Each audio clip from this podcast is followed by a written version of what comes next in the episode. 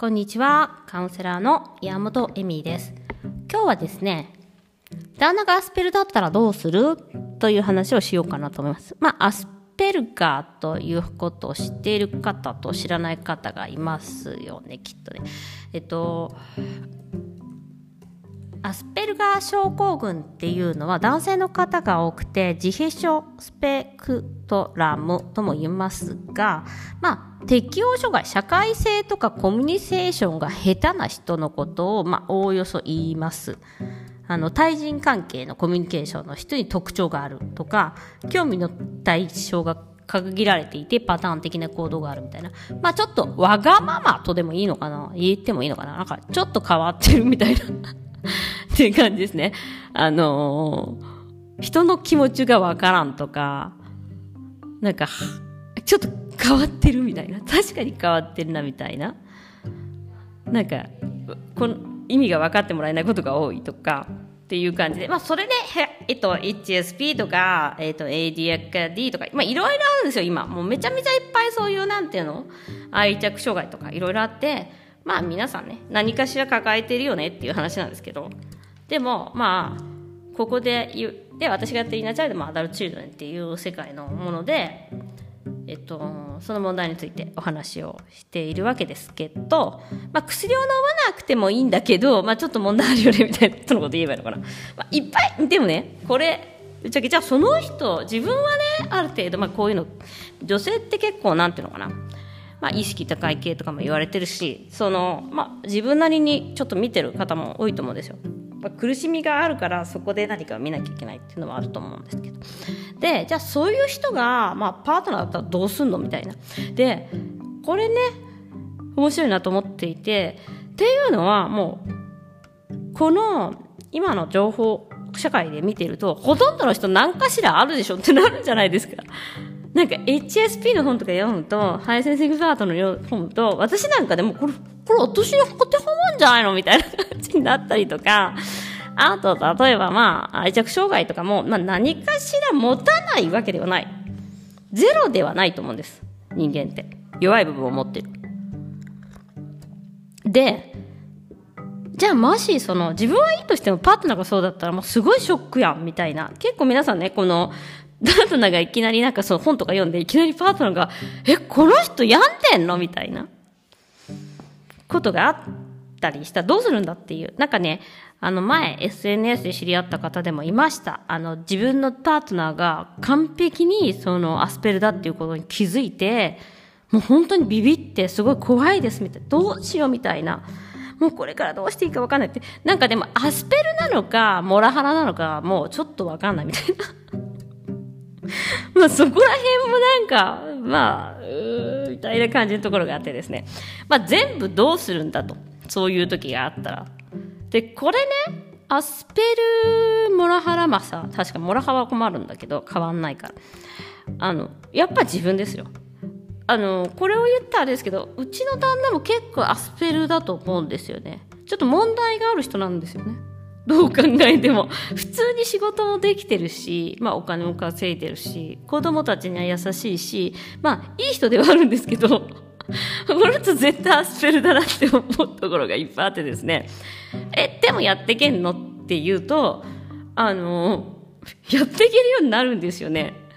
これ、あの、もちろんね、あの、ちょっとしつけるっていうか、犬をしつけるみたいになんかこう、癖がある人なんですよ。だから、しつけていかなきゃいけないのは確かなんです。こういう人って。でも、あの、根本的に意地悪とか、あの、人を傷つけたいとか、そういうふうに思ってやってることではないので、あの、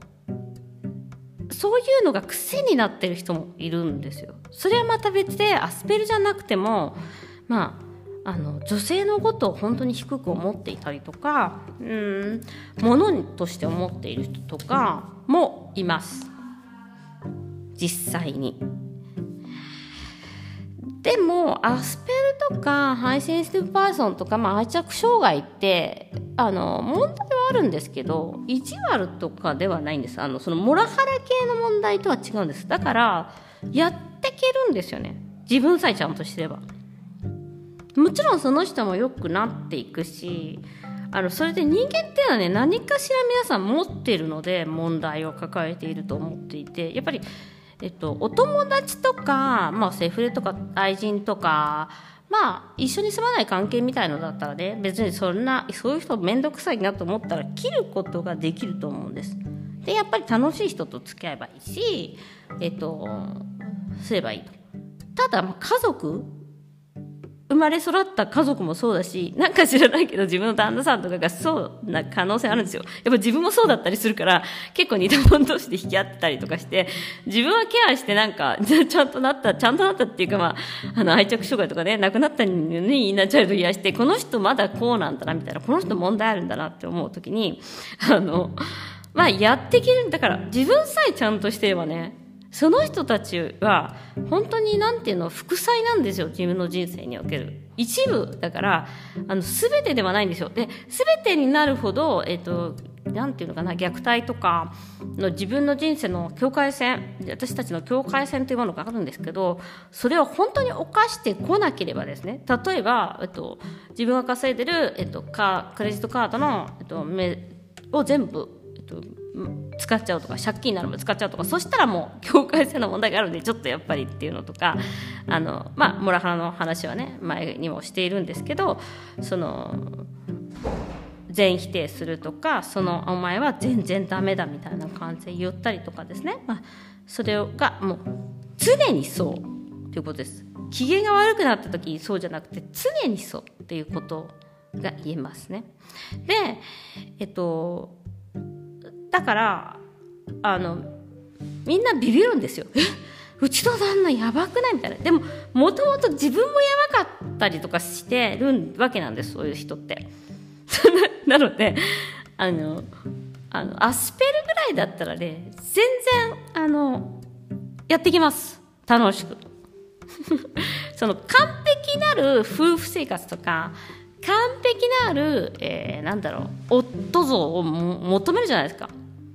夫はこういうことをしてくれるべきでしょみたいな。あのそれがあるうちはね、まあ、支えてくれるとかそういうのが、えっと、自分にないものを求めちゃうみたいなことをしちゃうと、まあ、難しいです。だってそんなんできないからアスペルやから。でも自分さえちゃんとしてればそういう人に自分の穴や寂しさや助けを求めなければあの結構いいパートナーまなんか面白い人だなぐらいになるんですよ。これがまた。